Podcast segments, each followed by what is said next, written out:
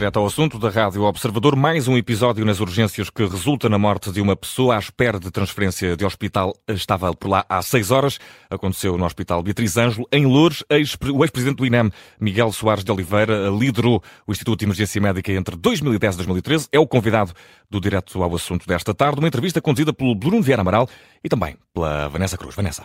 Bem-vindo, Miguel Soares Oliveira. Eh, para contextualizar os nossos ouvintes, os bombeiros dizem que tinham uma viatura disponível para transportar este doente, mas o hospital não autorizou.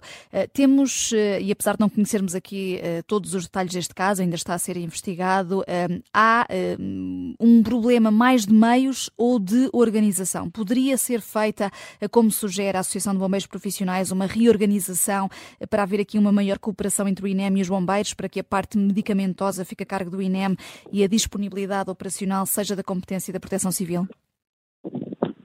Boa tarde. Ah, sim, antes de avançarmos em muitos detalhes, porque o caso não é totalmente conhecido de, de qualquer um de nós, ah, temos que ressalvar essa condição ah, e também apresentar os sentimentos à família da, vítima. Eu acho Miguel Soares Oliveira pedia-lhe só antes que continuasse o seu raciocínio, uh, estamos com alguma dificuldade em ouvi-lo, não sei se está a caminhar, uh, se, se, vamos tentar novamente?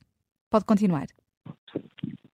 Consegue-me ouvir melhor? Espero que sim. Sim. Estava a dizer sim. que em, em, okay. em, primeiro lugar, uh, os dados não são todos conhecidos e, portanto, teremos que, em muitos destes aspectos, aguardar que os diversos inquéritos cheguem a bom porto e se revelem uh, como informações importantes.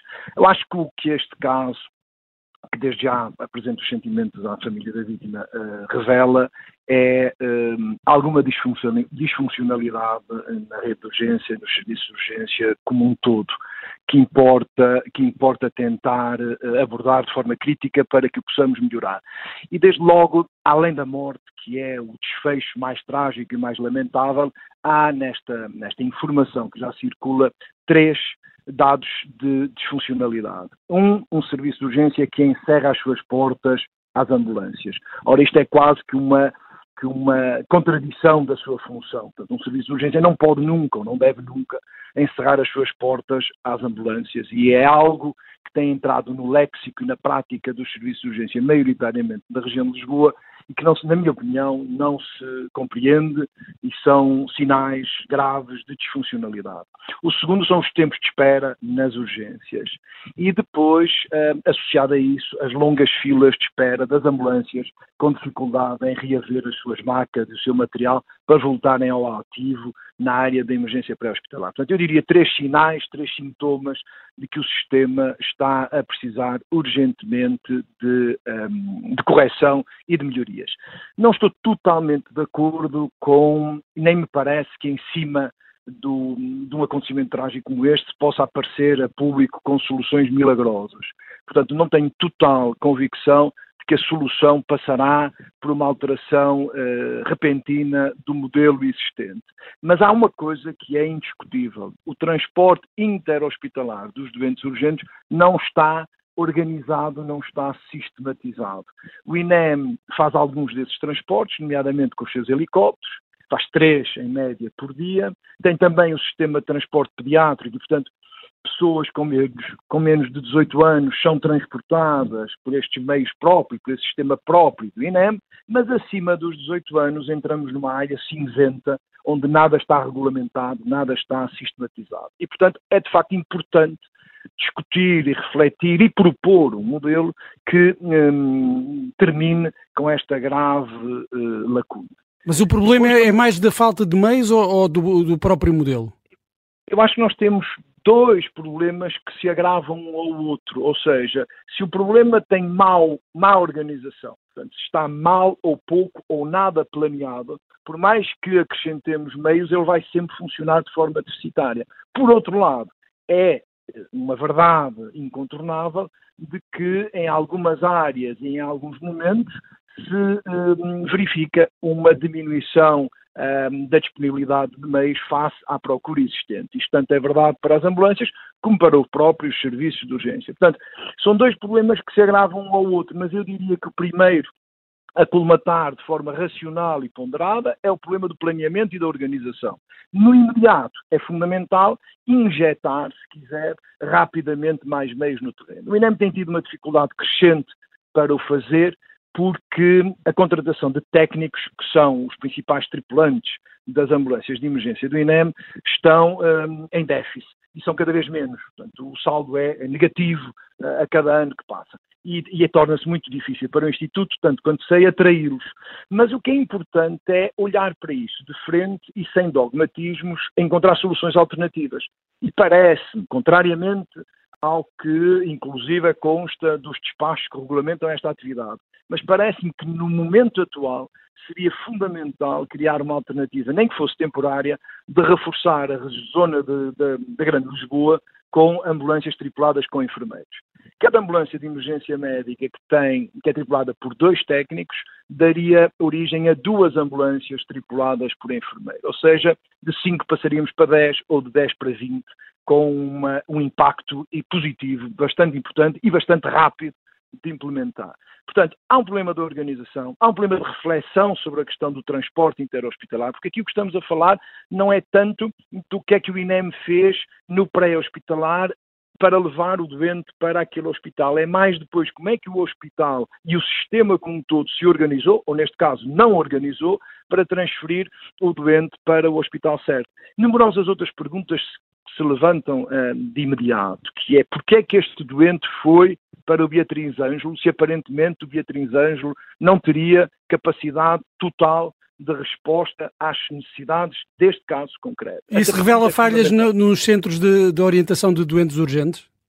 Isto, há, uma, há uma norma, a norma da, da, da Direção-Geral de Saúde, que é a Via Verde do Trauma, que define os parâmetros sobre os quais um, todos os intervenientes, nomeadamente o INEM, devem atuar em situação de trauma e para onde devem e quando devem fazer referenciações diretas para centros de trauma mais diferenciados. Portanto, era preciso analisar em concreto se esses parâmetros, se esses requisitos estavam cumpridos hum. e se sim, porque é que não terá sido encaminhado.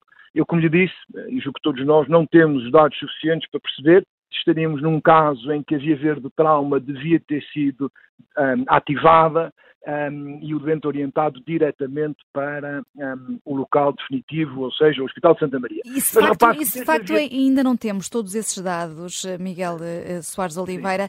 Uh, acabámos por ver a administração do hospital a dizer que sim, abriu um inquérito interno, mas avisou logo que a avaliação preliminar que foi feita deste caso não permitiu estabelecer qualquer relação entre o tempo de permanência na urgência, a assistência prestada e a morte deste idoso. Esta resposta tão rápida não é de estranhar? Não, não é aqui um descartar já de responsabilidades? eu diria que ao fim de alguns anos no sistema já nada me espantaria. Mas repare que a resposta não é nem não nem sim, não permite uh, afirmar, pois não permite afirmar, mas também não permite negar. Portanto, a resposta é suficientemente política e vaga para que fique tudo em aberto, porque ela de facto não nega que haja uma eventual relação causa e efeito. O que diz é que não é, não é possível neste momento afirmá-la. Isso é completamente diferente. Não ser possível afirmar não é o mesmo que negá-la.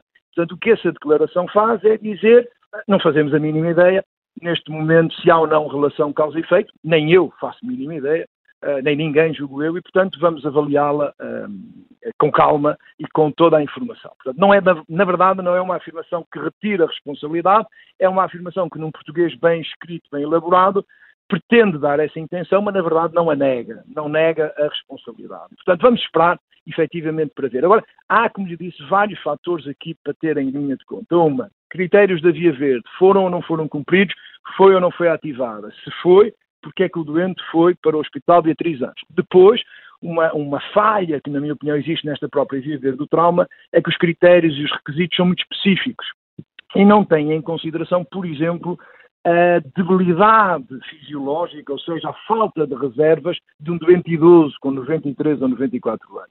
Estabelece parâmetros muito rígidos para um doente, digamos, normal, nomeadamente em termos de frequência cardíaca e tensão arterial. Ora, um doente idoso tem, como sabemos, um, reservas muito frágeis, muito mais debilitadas e, portanto, há que ter em linha de atenção esse caráter específico, essa condição que ser idoso a todos nos levará que é uma fragilidade que o sistema, não só de saúde, mas o sistema social, tem que atender quanto, uh, quanto mais cedo melhor, porque de facto estamos a assistir, e, e, esta vaga de calor vai mostrar isso. É indiscutível que dias de calor como hoje vão fazer matar idosos, vão morrer idosos, porque de facto têm pouca, um, têm maior fragilidade, têm pouca reserva. E, e faria, faria falta um plano de contingência para, para este período? Eh, ou seja, isso é outro assunto, a DGS, a Direção-Geral de Saúde, com certeza que lhe saberá responder melhor do que eu. Provavelmente o que lhe posso dizer é que deveria haver. Se não há, deveria existir, porque é um risco acrescido para doentes vulneráveis, como é o idoso. E aqui a situação de um trauma, tratava-se de uma situação de trauma, é também um, um fator um, que um idoso tem uh, maior uh, vulnerabilidade. Portanto, deve ser atendido.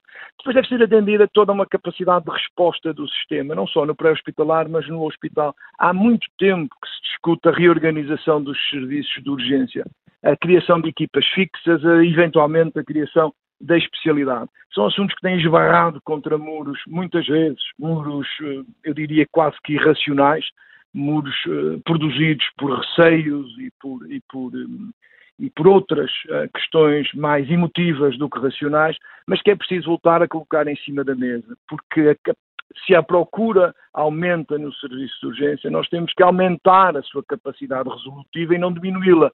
Não podemos nem reduzir o número de profissionais, e como se sabe, o SNS debate com dificuldade em manter e atrair novos médicos, novos profissionais de saúde. Portanto, tem que encontrar maneiras de aumentar a sua capacidade de resposta, não só pelo número de profissionais que tem que conseguir atrair e reter, mas também para a sua capacidade resolutiva. E é indiscutível que um médico que só faça urgência, que se torne especialista da urgência, tem uma capacidade resolutiva, ou seja, uma capacidade para resolver bem os assuntos muito maior do que um médico que faça isso uma vez por semana ou uh, de 15 em 15 dias. Portanto, a capacidade resolutiva dos próprios serviços de urgência também tem que ser alvo de atenção, com mais profissionais, profissionais mais bem treinados, mais bem formados.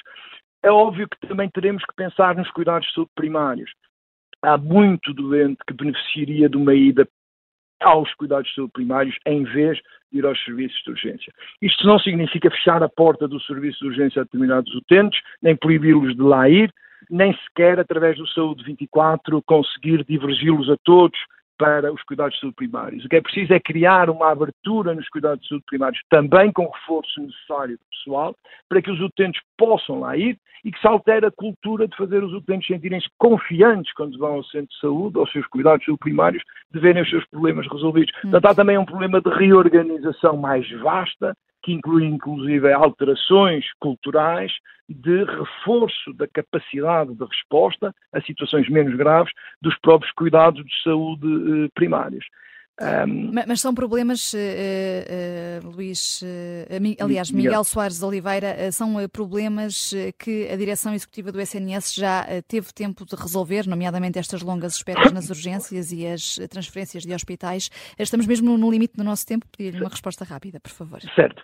Eu diria que a direção executiva poderia uh, ter melhorado algum destes uh, fatores que estão em, em, em, declínio no SNS, mas a verdade é que a própria direção executiva do SNS está coartada de capacidade de intervenção porque não tem os seus estatutos aprovados. Portanto, é uma coisa ainda uh, a pairar no ar sem, sem os seus estatutos, portanto, sem a sua competência toda um, em pleno e, portanto, na verdade eu diria que neste momento é um órgão de gestão que estará provavelmente a causar mais entropia no sistema do que mais valias. Portanto, era urgente também clarificar o papel da direção executiva e reconhecer que hospitais que sempre funcionaram bem enquanto PPP com esta ideologia de terminar as PPP, criaram-se estas situações muito provavelmente evitáveis, como acontece no Hospital Beatriz Ângelo, que enquanto foi PPP, tal como no Hospital de Braga, nunca tínhamos ouvido falar em problemas desta natureza nas urgências e agora tornou-se uma constante. Portanto, há aqui questões também políticas de fundo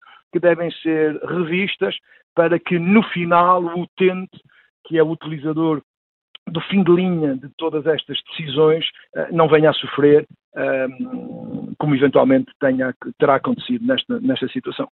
Obrigada, eh, Miguel Soares eh, de Oliveira, ex-presidente do INEM, foi o convidado do Direto ao Assunto aqui a propósito deste episódio de mais uma morte nas urgências hospitalares em Portugal.